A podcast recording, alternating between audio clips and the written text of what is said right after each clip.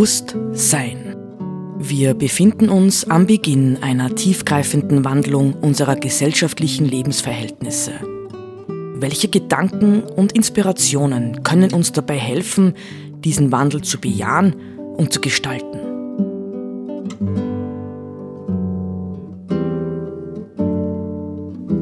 Eine Sendung von Roland Steidl.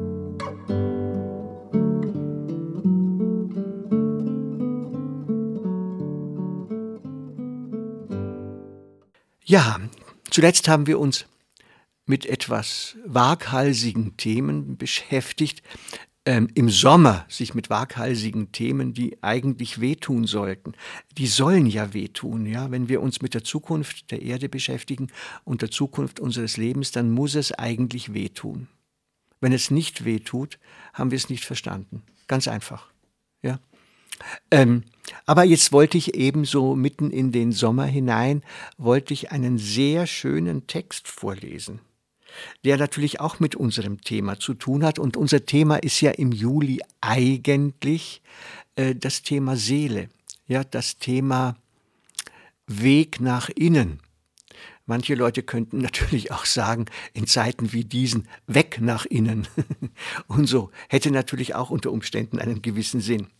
Ich habe vor einiger Zeit einmal veröffentlicht, das ist schon länger her, einen Text von Laurens van der Post, äh, der aber eigentlich weniger Laurens van der Post ist, sondern wo Laurens van der Post äh, ähm, Carl Gustav Jung zitiert, ja, den großen tiefen Psychologen, nicht Carl Gustav Jung, 1875 bis 1961 äh, der Begründer der analytischen Psychologie, auch Tiefenpsychologie genannt, ähm, Traumdeuter großen Stiles, nicht der aber auch auf seine Art und Weise natürlich Zeitkritiker war, gerade dadurch, dass er in die Tiefen der Seele der Menschen geblickt hat. Ähm, Laurens van der Post, der diesen Text gibt, ist auch ein sehr interessanter Mann. Ähm, ich glaube, er ist Anfang des vergangenen Jahrhunderts geboren, natürlich auch schon verstorben.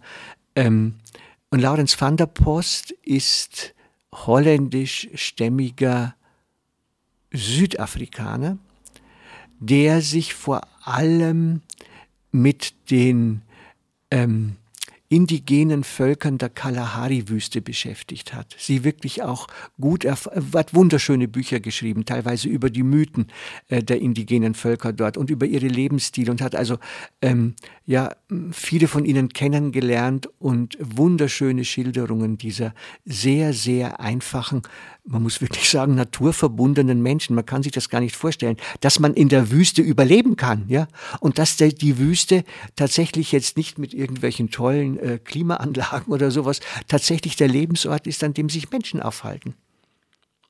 Und auf ihre Weise sicher gut und stimmig aufhalten. Die würden umgekehrt wahrscheinlich in unserer Welt nicht überleben.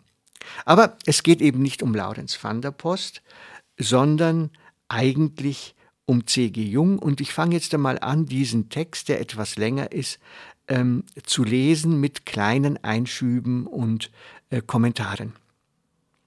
Also, vielleicht der einzig wirklich große Mann, den ich jemals gekannt habe, Karl Gustav Jung, erzählte mir, wie er als Kind zu seinem großen Kummer entdeckte, dass es zwei Bewusstseinszustände in der Welt gibt. Einen, den er Natural Mind oder Landbewusstsein nannte, und ein Stadtbewusstsein. Dieses erschien ihm wie mir heute von Tag zu Tag unwirklicher, erschreckender und albtraumhafter und seine Sehnsucht nach einer Rückkehr zum natürlichen oder Landbewusstsein wurde immer größer und drängender. Zitat Jung kommt jetzt. Je mehr ich mit dem erschreckenden Leben der Städte vertraut wurde, desto stärker wurde meine Überzeugung, dass das, was ich da als Realität kennenlernte, gar keine Realität war, sondern eine Verzerrung und Entartung des menschlichen Geistes, die sich als die Wirklichkeit ausgab.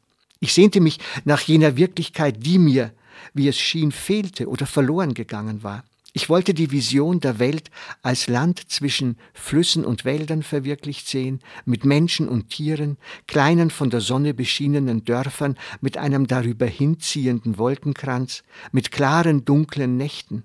Eine Welt, in der herrlich ungewisse und unvorhersagbare Dinge geschehen können. Und die uns umgebende Welt der Natur wäre dann die offene Landschaft, nicht einfach ein Ort auf der Landkarte, sondern Gottes Welt von ihm geordnet und mit geheimer Bedeutung erfüllt. Zitat Ende Jung. Bäume, jetzt geht's weiter, ja, bei Laurens van der Post, Bäume, so schrieb C.G. Jung, wären für ihn nicht einfach Bäume. Sie erschienen ihm eher wie Gedanken des Schöpfers. Und wenn er durch den Wald ging, so war ihm, als könne er den Akt der Schöpfung selbst sehen und die Stimme Gottes in ihr hören. Diese Weltsicht lag all seiner Arbeit zugrunde und ließ ihn zu einem der größten Seelenärzte werden, welche die Welt jemals gekannt hat. Ein Heiler im alten, religiösen Sinne, ein Mensch, der wieder vereinigt, was in der Menschheit abgespalten, verworfen, geschädigt und verwundert ist. Anders gesagt, ein Heiler macht ganz oder heil. Und es ist interessant, dass dieses Wort denselben Ursprung hat wie das Wort heilig. Holiness und Wholeness. Heiligkeit, Heilsein und Ganzheit sind ein und dasselbe. Jung wusste dies, und sein Bemühen, die Ursache für den Mangel an innerer Ganzheit zu verstehen, führte ihn in die psychiatrischen Kliniken Europas, und er fand sie voll von Menschen, die verrückt gemacht worden waren von einer Erziehung, die ihr Stadt- und Landbewusstsein gespalten hatte. Er tat dies, indem er den Träumen dieser Menschen bis zum Grund folgte, bis er auf das kam, was in ihrer Seele instinktiv, natürlich und ursprünglich war. Die einzige Möglichkeit, diese innere Zerrissenheit, diese katastrophale Spaltung zu heilen, so fand Jung heraus, bestand darin, die natürlichen und instinktiven Elemente zu stärken, um ein Gegengewicht zu den rationalen und wissenschaftlichen Persönlichkeitsanteilen zu schaffen. So kann der Mensch zu der Einsicht gelangen, dass alle diese Elemente einem darüber hinausgehenden, transzendenten Wertsystem zugeordnet sind. In dem Moment, da dies geschah, verschwanden Wahnsinn, Abnormität und innere Ausbeutung. Unerwartet stellte sich eine große, nie gekannte Ehrfurcht vor dem Leben ein, und nichts Unwirkliches blieb zurück. Alles bekam plötzlich eine Intensität, eine zusätzliche positive Qualität, die schon immer da gewesen, aber nicht bemerkt worden war. Es ist diese Eigenschaft, die uns befähigt, immer mit unserer lebenspendenden Traumzeit in Verbindung zu stehen.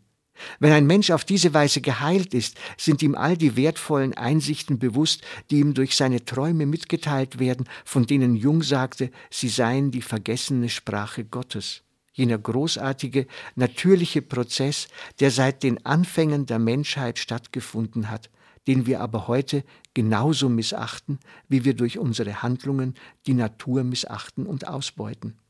Wie aber werden wir mit diesem Prozess wieder in Verbindung gebracht? Dies geschieht durch die Entdeckung, dass wir unsere wahre Erfüllung darin finden, den beiden großen Zielen zu dienen, die ich erwähnt habe. Das bedeutet, der äußeren Welt zu dienen, ohne uns als Herr und Meister all dessen zu betrachten, was wir überblicken. Es bedeutet aber auch, im Dienste der inneren Welt zu stehen, deren objektives Sein ebenso großartig und weitreichend ist wie das, was unser rationales, äußeres Selbst erfasst. Sogar die Materie hat eine innere Dimension. Der Physiker kann heute den Kern eines Atoms betrachten und wenn er dabei über den Bereich hinausgeht, den das stärkste Elektronenmikroskop noch erfassen kann, so wird dieser Kern unstofflich und unvorhersagbar. Sein Verhalten gleicht dann mehr der Substanz unserer Träume oder Gedanken. Die Menschheit ist diesen beiden großen objektiven Realitäten gleichermaßen unterworfen ist der einzigartige Schnittpunkt ihres Zusammentreffens und in der Anerkennung dieser Wahrheit entdeckt und erfährt man persönlich das, was religiöse Menschen in alten Zeiten die Welt ohne Ende nannten. Ich führte Jungs Erfahrungen von Natur und Wildnis an, weil, wie ich glaube, jeder, der sich auf die Natur ernsthaft eingelassen hat, sie in sich bestätigt finden wird. Diejenigen von uns, die mit der Wildnis in Berührung gekommen sind, die mit anderen Menschen in unberührte Gegenden gezogen sind und dort mit ihnen zusammengelebt haben, wurden Zeuge eines ähnlichen Wandelns, wie ihn auch Jung erlebt hat.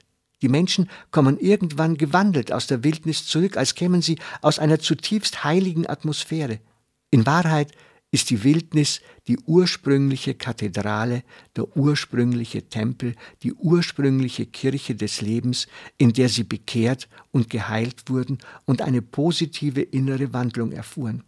Wir wissen aus unserer eigenen Erfahrung, dass das, was Jung so beredt schilderte, auf jeden von uns zutrifft. Dies macht die weltweite Aufgabe der Erhaltung der Wildnis so unendlich wichtig und dringend. Das ist es, was mir auch Jung sagte.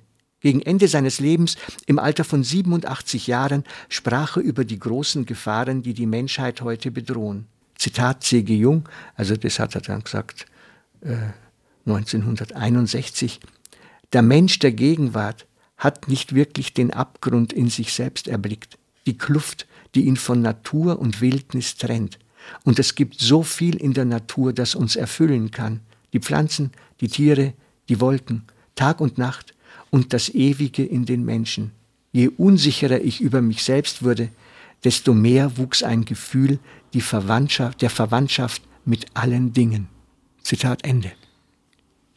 Also vielleicht können wir äh, diesem Rat, wir sind ja im Juli und im Grunde beim Thema Urlaub und Ferien, vielleicht können wir dem äh, Rat Karl Gustav Jungs folgen und uns tatsächlich der Natur um uns, ähm, in Österreich gibt es zwar keine Wildnis mehr, außer am Lunzer See, sonst nicht mehr, die darf man nicht betreten, so viel ich weiß, aber tatsächlich uns äh, diesem, ja, diesem Un, äh, geplanten, diesem Unberechenbaren, das uns in der Natur entgegentritt. Ja, man möge auch denken an die Sendung über Martin Buber, ja, dass wir mit der Natur, mit der, äh, mit den Tieren, mit den Pflanzen rings um uns tatsächlich in Beziehung treten und damit unserer eigenen Seele etwas sehr, sehr Gutes tun.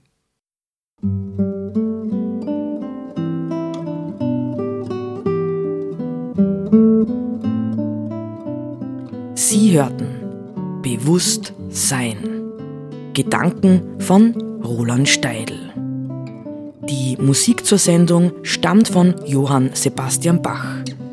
Interpretiert von Harald Simada. Diese Sendereihe steht auch als Podcast in unserem Online-Archiv zur Verfügung.